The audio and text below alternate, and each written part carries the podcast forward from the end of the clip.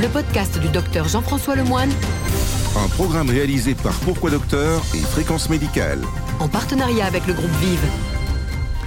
Bonjour à toutes et à tous. Mon podcast avec au programme une analyse de la promesse faite mardi aux Français par notre président Emmanuel Macron de vacciner tous ceux qui le désirent avant la fin de l'été.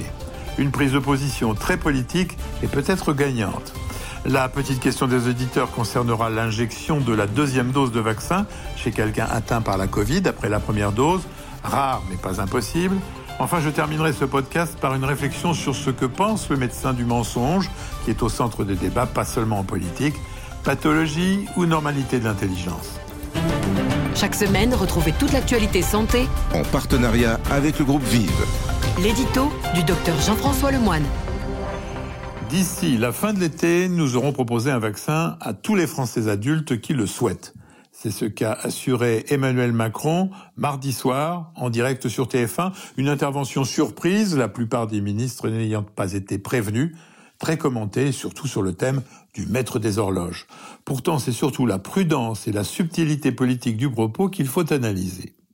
À la différence de ses ministres, Jean Castex le premier qui déclarait devant les députés le 16 décembre, la France a précommandé près de 200 millions de doses permettant de vacciner 100 millions de personnes, fin de citation, ou encore les 70 millions de vaccinés avant la fin de l'été de notre ministre de la Santé, oubliant de ce fait que nous n'avons pas pour le moment l'autorisation de vacciner les enfants. Non, le président n'est pas tombé dans le piège des pronostics et des informations faciles à démentir, ce qui au passage ne semble d'ailleurs pas beaucoup déranger les autres.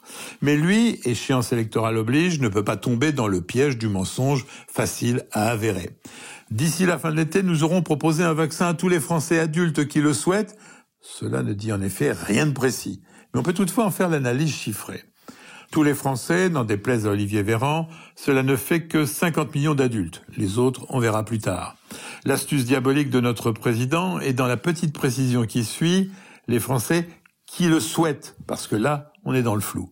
On nous a rabâché l'information que les Français étaient majoritairement contre, puis pour la vaccination, mais avec des chiffres de l'ordre de 45-55%. L'exécutif a été rassuré par l'inversion de la tendance, puis le débat s'est déplacé sur les problèmes de dose et de production.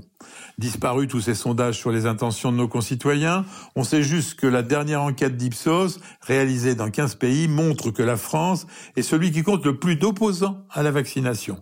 87% des Indiens, 85% des Chinois et 79% des Britanniques répondent oui à la vaccination. Et les Français, seulement 54% de volontaires, 15e sur 15, nous sommes les champions du monde de l'égoïsme. Alors on peut aller plus loin dans l'analyse chiffrée des propos du président. Il faut d'abord retirer des 50 millions de Français les antivaccinaux irrémédiablement opposés à l'acte vaccinal.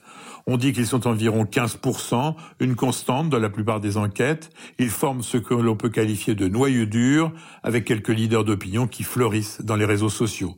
Cela fait 7 500 000 Français qui les suivent et qui ne changeront probablement pas d'opinion. Restent donc 15 millions de Français qui hésitent en écoutant tous ces sons de cloche. Parmi eux, ceux qui ont été choqués par la mise au point rapide d'un vaccin et les louanges, pourtant dont on sait aujourd'hui qu'elles étaient justifiées, sur la technique de l'ARN messager. Je raconte toujours que suivant les grands congrès internationaux, cela fait plus de dix ans que cette technique fait leur actualité, en particulier ceux de cancérologie.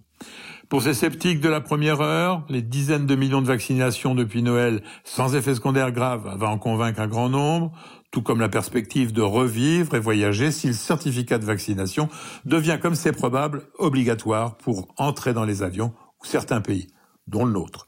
Alors 10, 20, 50% de convaincus supplémentaires, eh bien c'est ce taux de conversion qui décidera de la validité de l'affirmation de notre président. Parce que sans faire toute cette analyse, on sait qu'en vaccinant 25 millions de Français, nous aurons fait un grand pas vers la sérénité face à la pandémie. Pas une victoire, mais la garantie que tous les Français à risque et qui le veulent seront protégés. N'en déplaise à ceux qui sont contre et alors qui assumeront leurs propres risques. On pourra juste leur garantir que grâce à la vaccination, ils disposeront de places en réanimation à profusion. Merci aux altruistes. Chaque semaine, trois podcasts santé. En partenariat avec le groupe Vive. La question du docteur Jean-François Lemoine. La petite question nous vient de Philippe. Il nous dit que son épouse a reçu sa première injection Pfizer et a été déclarée positive à la Covid quatre jours après celle-ci. doit-elle néanmoins recevoir la deuxième injection? Philippe, eh bien, j'ai posé cette question au professeur Christian Bréchaud, président du Global Virus Network, coalition internationale de virologues médicaux. On écoute sa réponse. Ah, c'est une sacrément bonne question. Positif à la Covid quatre jours après, j'attends l'évolution de, Covid. Euh, j'attends l'évolution de la sérologie. Je ne refais pas une deuxième injection tout de suite. Il ne faut pas conseiller ça. Merci au professeur Bréchaud. N'oubliez pas de me poser des questions insolites. Mon adresse mail jf.lemoine Chaque semaine, retrouvez toute l'actualité santé. En partenariat avec le groupe Vive. La chronique du docteur Jean-François Lemoine. Le mensonge est au centre des débats, pas seulement en politique, alors pathologie ou normalité de l'intelligence? Bien, on identifie quatre grandes familles de menteurs.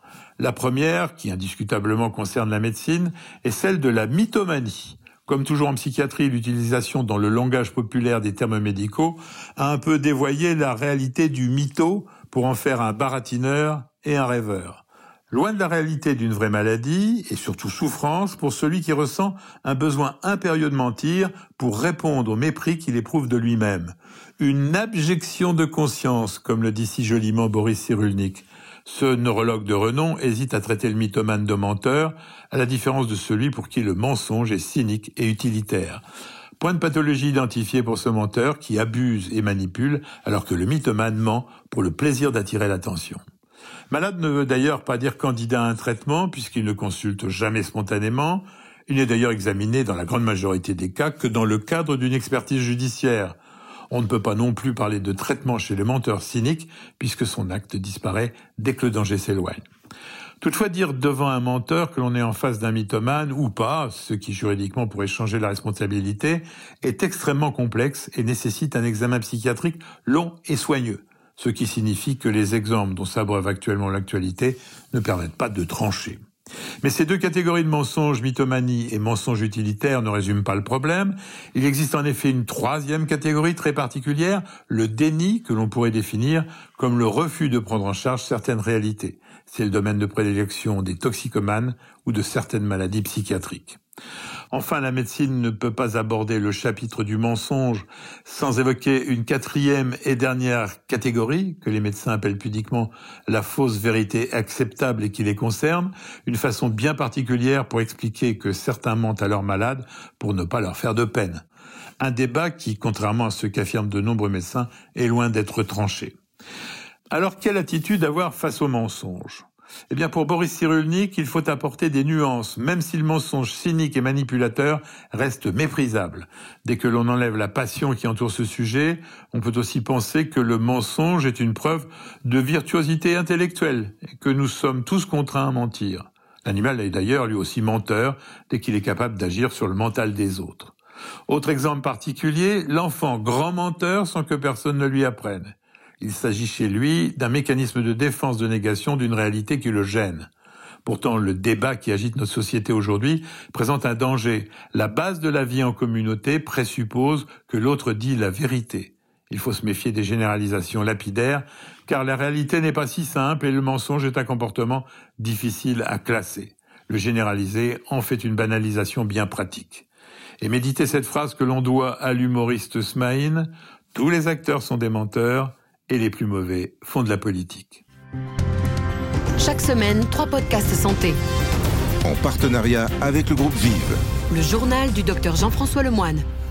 Ainsi se termine ce podcast, le plus sincère et véridique possible. On se retrouve la semaine prochaine. En attendant, portez-vous bien. Le podcast du docteur Jean-François Lemoine. Un podcast produit par Pourquoi Docteur et Fréquence Médicale.